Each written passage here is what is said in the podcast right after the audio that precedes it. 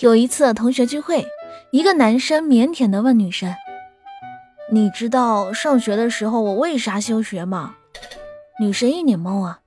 然后男生说：“有一次课间活动，我的胳膊被你扭到了身后，放学后疼得厉害，就去医院检查了一下，发现骨折了。”啊！